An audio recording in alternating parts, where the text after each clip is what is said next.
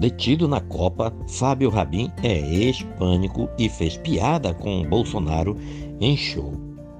O humorista brasileiro Fábio Rabin se tornou o mais novo personagem da Copa do Mundo ao compartilhar sua experiência traumática no Catar enquanto estava a caminho do estádio 974 para assistir a goleada da seleção brasileira sobre a Coreia do Sul pelas oitavas de final.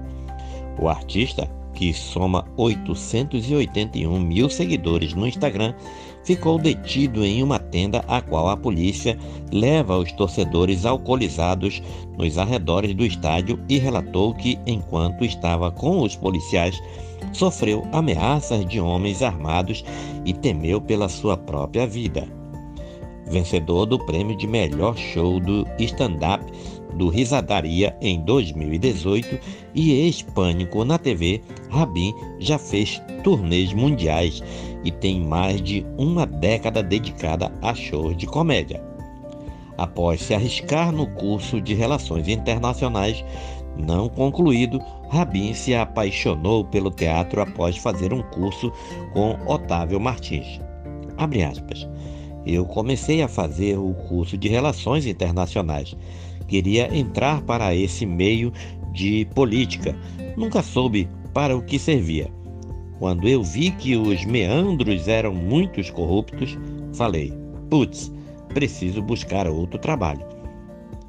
Disse Rabin em entrevista ao Conversa Combial, em 2019. Fecha aspas.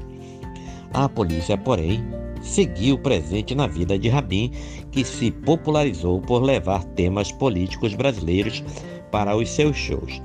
Ele, por exemplo, levou para o palco a fala do presidente Jair Bolsonaro sobre a jornalista Vera Magalhães, que dizia que ela pensava nele antes de dormir. Ela não é da Jovem Pan, disse Rabin em referência à emissora de rádio e TV que se notarizou nos últimos quatro anos por posições alinhadas ao bolsonarismo.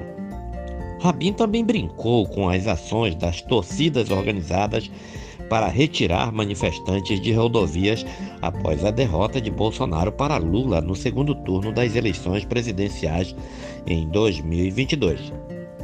Antes, a gente pegava uma notícia bizarra como uma cara que engoliu uma naja na Tailândia para comentar. Hoje em dia não precisa, porque a política fornece essas bizarrices, falou o humorista em entrevista ao CD Talks.